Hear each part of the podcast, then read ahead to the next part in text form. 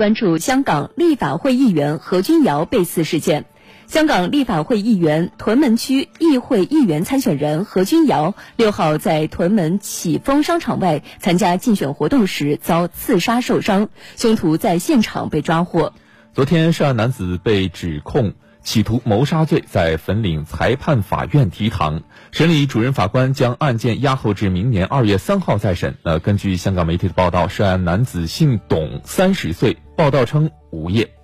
遭凶徒刺杀受伤的何君尧，昨天在住院两天后出院。何君尧坐在轮椅上被推出病房，由多名警员护送离开。何君尧表示，希望尽快的恢复健康，再次投入工作，为市民服务。中央人民政府驻香港特别行政区联络办公室负责人八号发表声明，严厉谴责凶徒蓄意当街刺杀香港立法会何君尧议员的极端暴力犯罪行为。该负责人指出，这种直接针对候选人的极端暴力犯罪行为，完全突破了法律底线、人性底线，严重损害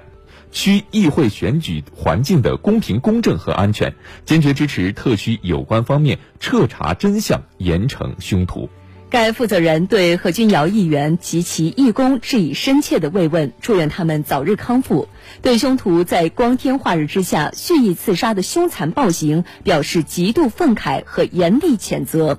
该负责人强调，区议会选举临近，极端激进分子疯狂地打砸毁烧爱国爱港议员办事处和商户店铺，威胁区议会候选人和义工，破坏选举宣传海报，甚至发展到公然刺杀爱国爱港的区议会参选人。其目的就是要制造黑色恐怖与寒蝉效应，恐吓爱国爱港人士和市民不敢参选、助选和投票。广大市民要充分认清乱港分子的破坏区选、搞乱香港的险恶用心，勇敢站出来，严厉谴责黑色恐怖和选举暴力，同心合力发出反暴力、护法治、保稳定的最强音，维护公平、公正、安全的选举秩序，维护香港法治和一国两制。